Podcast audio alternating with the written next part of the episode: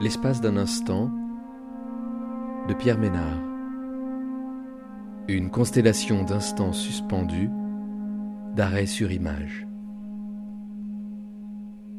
La grande révélation n'était jamais arrivée.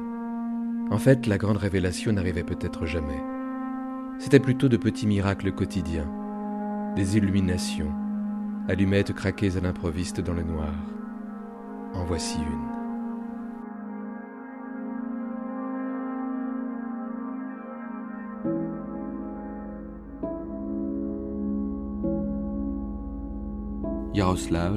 Russie, 18h25. La journée de travail s'achève par un moment de pause, tout mettre à plat, les instruments de travail, les tensions du jour, au sol, par terre, tout nettoyer comme on efface sous le jet d'eau tiède de la douche toutes les scories de la journée. Le corps exténué, engourdi, tourner la page. Ce n'est pas si facile. Chacun se concentre sur ses mouvements, ses habitudes, chorégraphie des gestes dans la fluidité des routines quotidiennes. Tu crois être revenu au lieu d'où tu es parti. Ce matin paraît si loin. Avant de t'effondrer dans un fauteuil de retour à l'appartement ou sur la chaise de la cuisine, après t'être servi un grand verre de vin.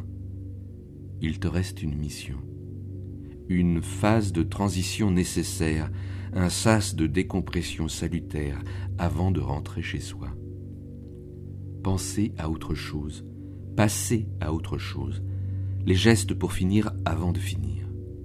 Renoncer à la clarté pour être diaphane, comprendre que la profondeur réside à la surface. Et plus tu t'en approches, plus il s'éloigne. Tu finis par dire oui à ce qui vient, là où la lumière est invisible, tout devient visible.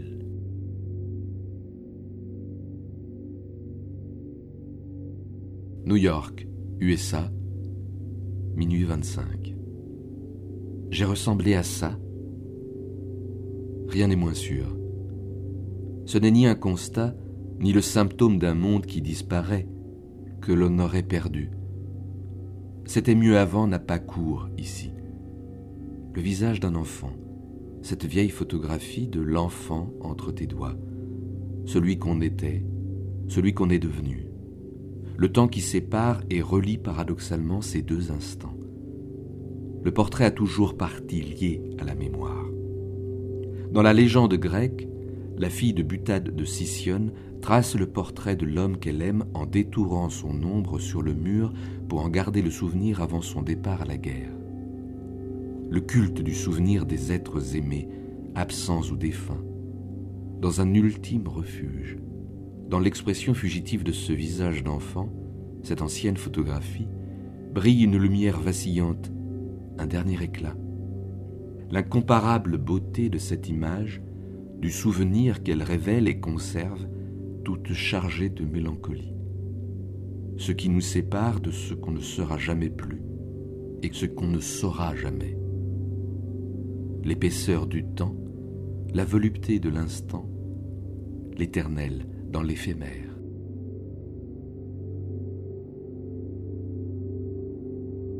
Rio Marañón, Pérou, 10h25.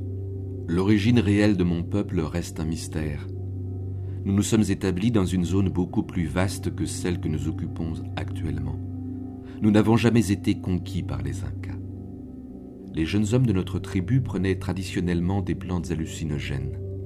On croyait que leur vision révélait les âmes des guerriers morts, et si le jeune homme ne montrait aucune crainte, il recevait un pouvoir spirituel. Un homme doté d'une telle puissance spirituelle devait être invulnérable au combat. Ces plantes hallucinogènes étaient également utilisées pour la divination, le diagnostic de maladies, la transformation en animaux ou pour entrer en contact avec ce qui restait invisible à la réalité ordinaire, y compris des visites au temps primordial où les humains et les animaux acquirent leurs formes actuelles. Notre réalité suggère une interprétation d'univers parallèle. Cette plante, comme les autres plantes sacrées, en facilitait l'accès. Son importance se reflète dans nos mythes d'origine. Les animaux que nous chassons ne nous fournissent pas seulement la viande. Peau, plumes, dents et os sont également utilisés. La chasse a donc un double objectif. Les besoins alimentaires et la fabrication d'objets artisanaux, de médicaments utilisés en sorcellerie.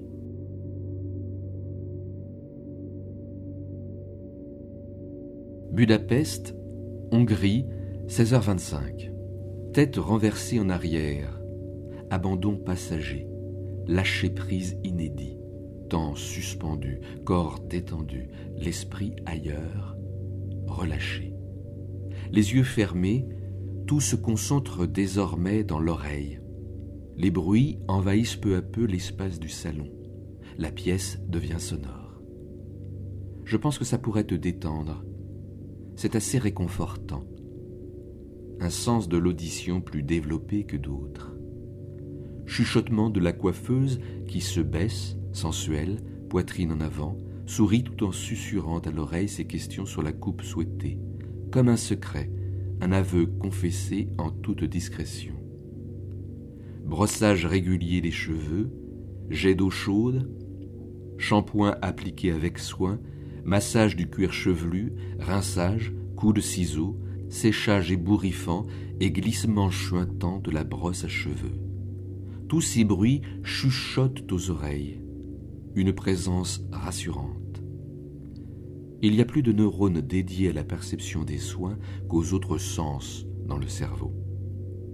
Des ongles galopent sur la toile d'un parapluie. Le bruit de la pluie qui tombe sur une fenêtre. Le crépitement d'un feu de bois. Une voix qui chuchote. C'est une méthode de relaxation sensorielle qui peut régler les insomnies, le stress ou l'angoisse.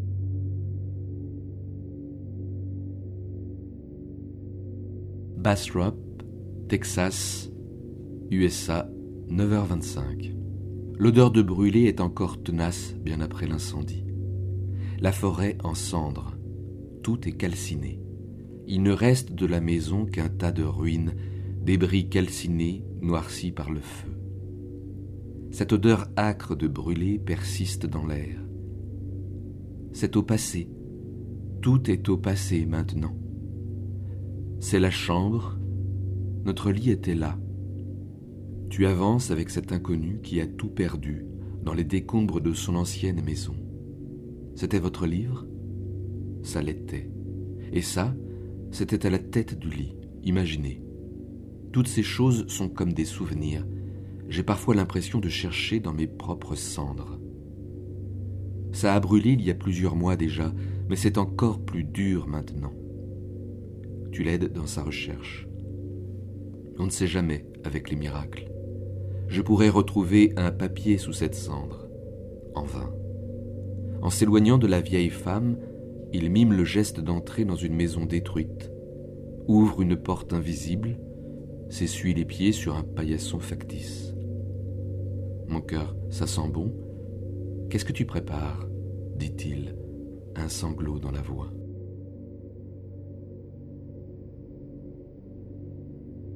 Messine, Sicile, Italie, 16h25. Le seul luxe dont dispose l'homme, c'est le temps. Comme si l'on assistait chaque fois à la naissance d'un nouveau monde, l'appel du large. On ne sait toujours pas d'où il vient. Il nous tourne le dos, mais il accepte le dialogue. Mais pourquoi est-ce si difficile de vendre des oranges? Un homme qui part à la recherche de son enfance, non seulement pour retrouver les lieux et les morts, mais aussi les sensations, les bruits et les odeurs. Les visages rendent d'autant plus attentifs aux images et aux odeurs qu'on devine. Les repas de fèves avec les cardons, le hareng à griller l'hiver, les poivrons l'été, les rapaces avec beaucoup d'huile et de pain. Les fins de mois difficiles, où l'on doit se contenter d'escargots avec de la chicorée sauvage.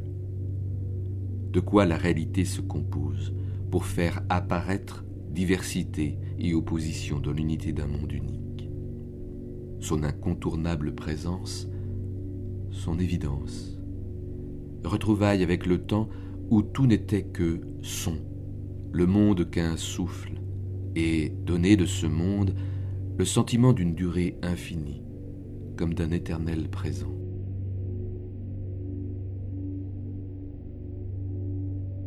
Jérusalem, Israël, 17h25. La lumière change d'intensité. Le silence commence par un espacement des temps. Son mouvement s'arrête. Ils viennent de se disputer. L'immobilité de son corps, promesse silencieuse. Ses lèvres sont serrées, elle est pâle. Elle se tourne vers lui, elle veut l'embrasser. Il se détourne d'elle, de son visage, évite son regard. Elle voudrait qu'il comprenne ce qu'elle ressent, mais elle ne peut plus parler. Tout passe désormais par le visage à nu. Elle s'approche pour le calmer, le ramener à la raison. Elle a peur qu'il entende à la maison. Elle détaille son visage, presque enfantin, la douceur de sa joue, sa peau blonde, le bleu de ses yeux, ses modulations les plus secrètes sa lèvre charnue, le renflement juste en dessous et l'ombre qui l'abrite. Dans l'espace intime, le désarroi de cet échange. Elle dépose maladroitement un baiser sur sa joue, pour ne plus voir la distance qui les sépare malgré cette apparente proximité. Dans l'intimité du baiser, son visage se cogne à sa réalité. Il a l'odeur du sable, du sel sur sa peau. Elle lutte contre le vertige. Elle ne voit plus rien.